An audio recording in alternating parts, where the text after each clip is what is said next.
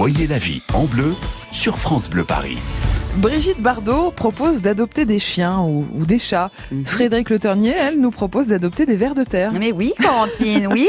Parce que le compost, c'est une solution efficace pour réduire nos déchets, en fait. Les épluchures représentent un tiers de Mm. nos déchets, c'est vrai qu'on sait incroyable. jamais quoi en faire. Mais non, et c'est là que le pot de fleurs composteur entre en jeu. Son nom, Transfarmers. En fait, c'est l'idée de quatre copains et l'un d'entre eux est avec nous ce matin. C'est un ingénieur agronome. Bonjour Louis Jamin.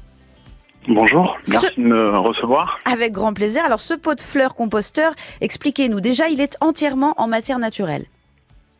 Oui, alors tout à fait. hein, L'objectif en travaillant sur des matières naturelles, c'est d'avoir un, un objet le plus écologique possible. Mhm. Vu que vu que l'objectif de composter est écologique, c'était ça faisait sens de, de travailler avec des matières qui le soient également. Comment ça marche? Il y a deux parties, il y a une grille où les lombriques peuvent passer.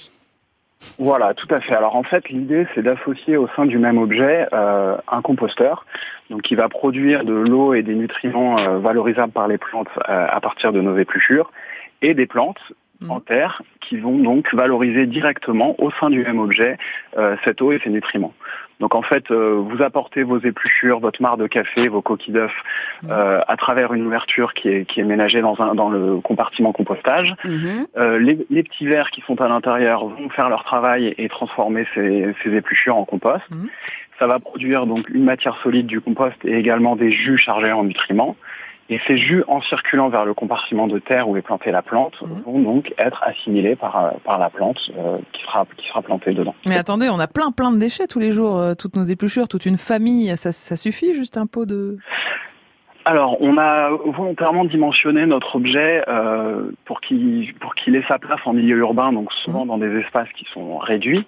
Euh, néanmoins, on n'a pas on n'a pas voulu en faire euh, simplement un objet symbolique, mais réellement un objet qui valorise une partie importante de nos déchets. Mhm.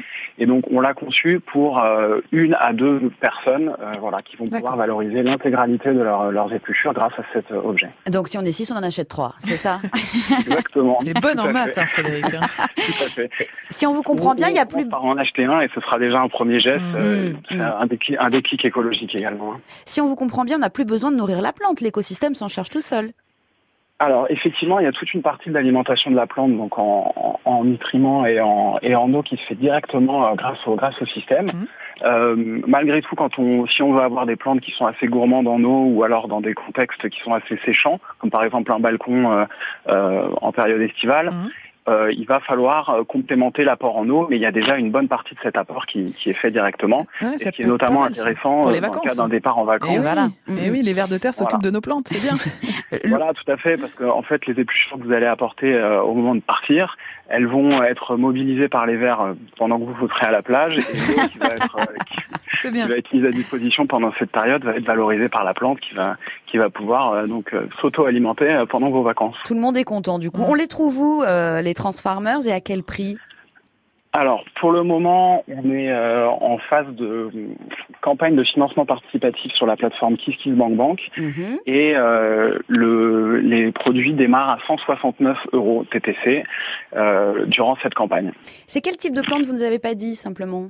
On met ce qu'on veut? Alors le, choix en réalité est assez large, hein, comme dans comme dans un pot de fleurs. Euh, il faut éviter les deux extrêmes qui sont les plantes de milieu trop aride et les plantes qui veulent vraiment pousser les pieds dans l'eau. Mhm. Mais sinon, entre les deux, on a vraiment un large panel. Et comme je l'ai euh, rapidement évoqué, on peut mettre cet objet en intérieur comme en extérieur. Donc là Mhm. encore, on peut partir vers des plantes d'intérieur comme d'extérieur.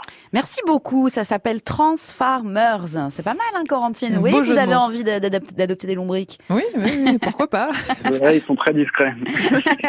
Merci. Louis Jama. Merci beaucoup. Pas trop de contraintes, je pense, quand on adopte des vers de terre. Non, non, ils sont pas embêtants. Merci Frédéric, on va vous retrouver à 13h Mhm. sur les traces de Joconde au pluriel. Oui, de Joconde au pluriel au château de Chantilly, une exposition de Joconde. On va voir si elles sont signées Léonard de Vinci ou de ses élèves. Mhm. L'exposition est très mystérieuse. On en parle tout à l'heure dans une heure en France. Elles sont nues? Je crois bien qu'elles sont nues. Voilà, vous avez révélé la surprise. Les détails à 13h sur France Bleu Paris au château de Chantilly. À tout à l'heure. À tout à l'heure. France Bleu Paris.